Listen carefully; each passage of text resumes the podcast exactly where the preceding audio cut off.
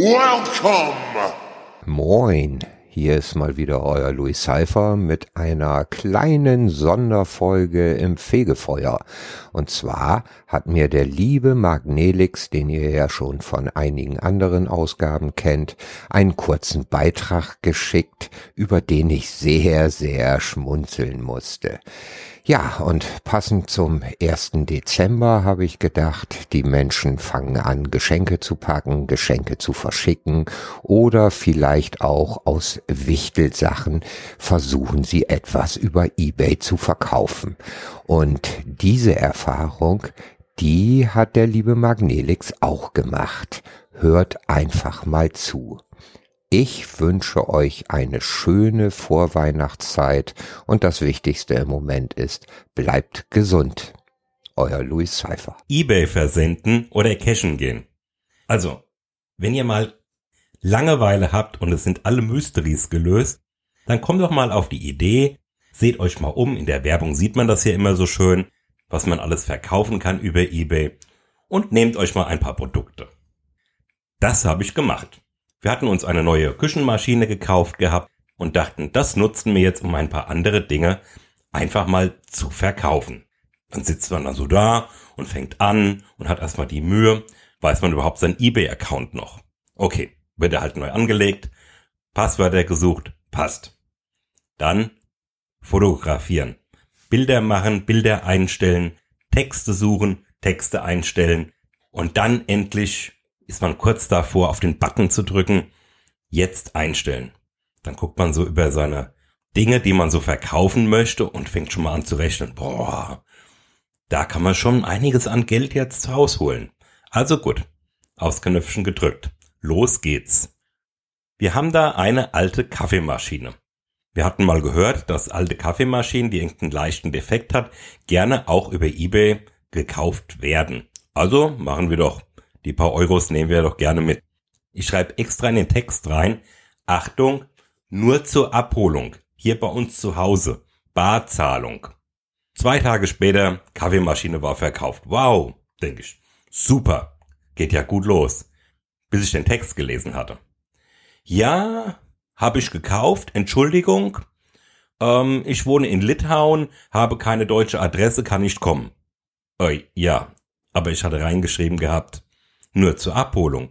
Ah, kostet 30 Euro nach Litauen und äh, nein, ich dachte mir, nein, mache ich nicht. Also den Kauf abgebrochen. Jetzt sitze ich auf der Rechnung, denn eBay finanziert sich ja über Verkaufskosten. Jetzt habe ich meine 2,40 Euro an der Backe, habe kein Geld bekommen, also mein erstes Mystery für den ganzen Bereich. Na gut, dann gibt's so Sachen wie, was ist dein letzter Preis? Oder Lang auch 50 Euro? Nein, ich möchte gern das haben, was ich eingestellt habe. Als nächstes hatte ich ein Handrührgerät. Ein altes Handrührgerät, wo man so richtig schön noch die Rührknee und Knethaken von unten reinsteckt. 5 Euro. Zur Abholung. Kommt eine Käuferin und fragt mich an oder eine Interessentin, ja, sie hätte das gerne, weil sie hat dafür ja noch den Quirl. Mhm. Ich sag aber, aber das ist zur Abholung. Ja, das tut ihr jetzt sehr leid und das ist auch sehr schade und sie findet es ja sehr schade, dass ich das jetzt eben nicht versende, weil sie ist ja schwer behindert und sie kommt von zu Hause nicht raus. Gut, Mark Nelix hat ein weiches Herz. Also das Ganze eingepackt.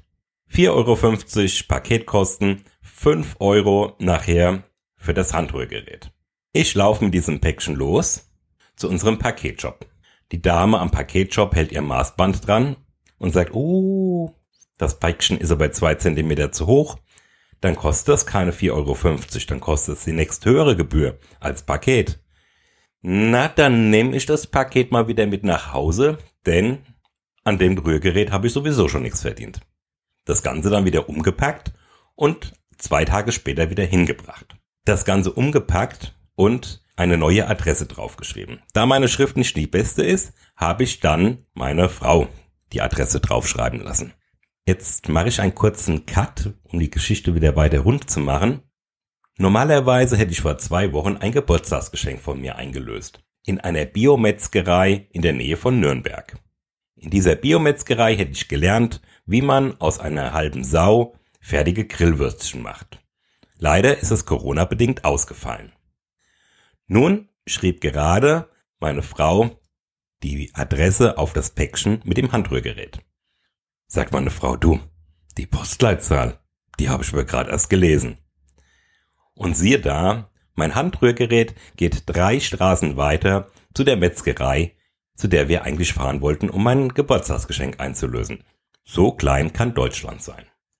Dann wollte ich ein kleines Modellauto verkaufen. In Originalverpackung.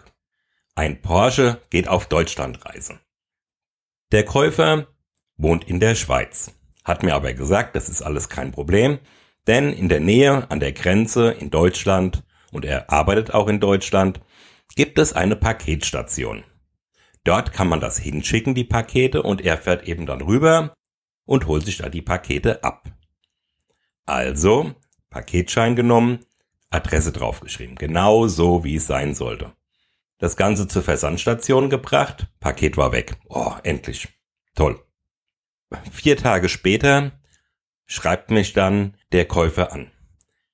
Ob ich ihm mal sagen könnte, wann ich denn das Paket versendet hätte. Ja, ist wohl letzte Woche Freitag gewesen. Müsste bald kommen. Also die Versendenummer aufgerufen und siehe da, das Paket sollte in die Schweiz. Station 1 von meinem Paket war Hannover. Schön, liegt aber in die gegengesetzte Richtung. Dann Station 2 Elfringen Kirchen. Kenne ich nicht, weiß nicht, wo es ist.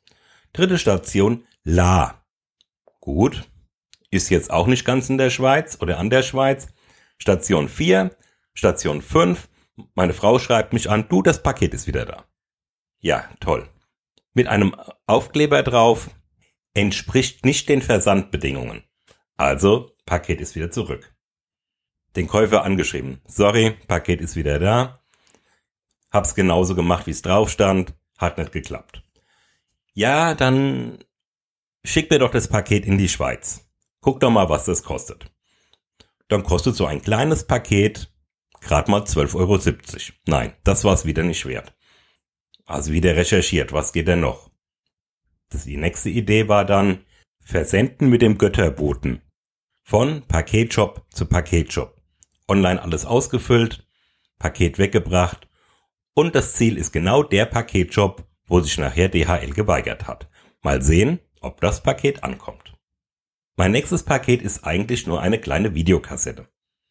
Eine alte VHS-Kassette. Kein Mensch meiner Verwandtschaft, Bekanntschaft hat noch einen alten VHS-Rekorder, aber da ist der Geburtstag meiner Mama drauf, vom 50. Geburtstag.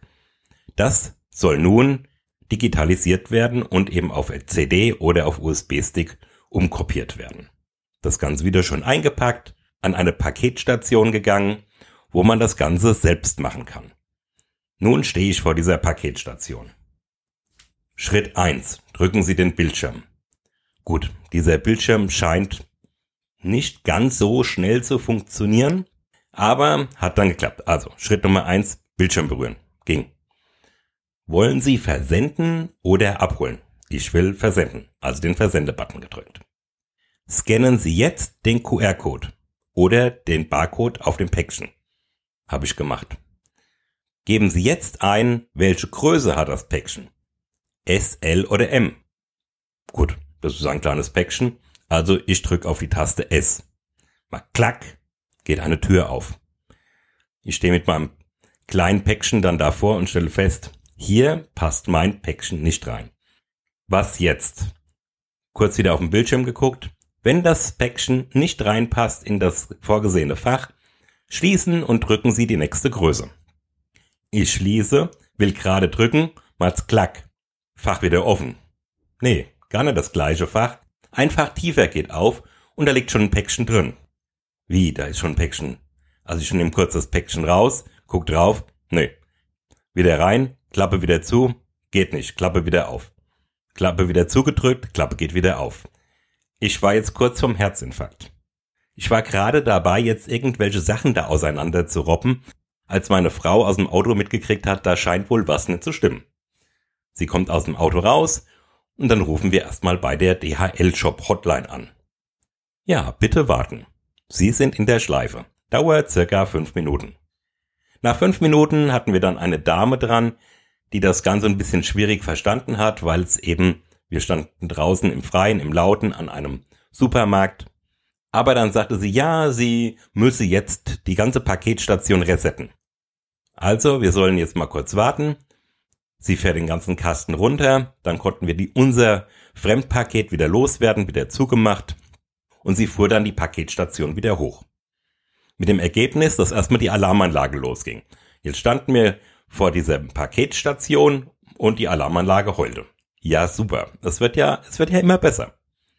Aber wir konnten dann tatsächlich unser Paket wieder scannen und auch in eine Box reinschieben und Klappe zu. Das wäre dann wohl auch mal erledigt. Wie komme ich jetzt drauf? Auf eBay und Geocachen. Parallel zum Cachen anhand von einem Schachspiel. Der Mystery-Teil. Indoor. Den günstigsten Paketversender finden, anhand von Maßen die geforderten Unterlagen ausdrucken, wie den Paketschein. Dann habe ich das Spiel wunderbar eingepackt, möglichst platzsparend. Das Paket hatte halt fünf statt vier Kanten. Auf geht's mit dem Auto zur Paketstation. Jetzt stehe ich da mit meinem Paket und stell fest, ein Brettspiel passt hier in keins der vorgesehenen Fächer. Also, Paket wieder einpacken, zum DHL-Shop. Am DHL-Shop stehe ich jetzt da an und da sagte sie mir, ja, Sie haben ja ein Online-Paketkarte ausgedruckt, da brauche ich Sie ja gar nicht beraten. Aber dieses Paket, was Sie haben, ist nicht quadratisch. Das kann sein, dass es nachher Sperrgut ist. Und da gibt's bestimmt Probleme an der Sortierstation. Ich nehme also mal wieder mein Paket mit nach Hause zu Hause dann umgepackt. Jetzt habe ich nur noch eine alte Kiste hier rumstehen gehabt. Da dachte ich, gut, dann ist halt das Paket jetzt dreimal so groß. Mir jetzt auch egal. Wieder ins Auto gesetzt und losgefahren. Raus vor dem Paketshop stelle ich fest, nein, Mund- und Nasenmaske vergessen. Also ziehe ich meinen Pulli über die Nase, hechte noch in den Paketshop rein, weil ich draußen schon gesehen habe, dass der DHL-Fahrer da steht. Der Shopbetreiber nimmt mir schnell das Paket ab, sagt, ja, ich soll mal rausgehen, er gibt mir den Schein, denn ich hatte ja, hätte ja keine Maske auf. Also Paket gescannt, raus ging's, Übergabe an den Fahrer, Paket ist weg. In letzter Minute geschafft. So, das nächste Team kann kommen.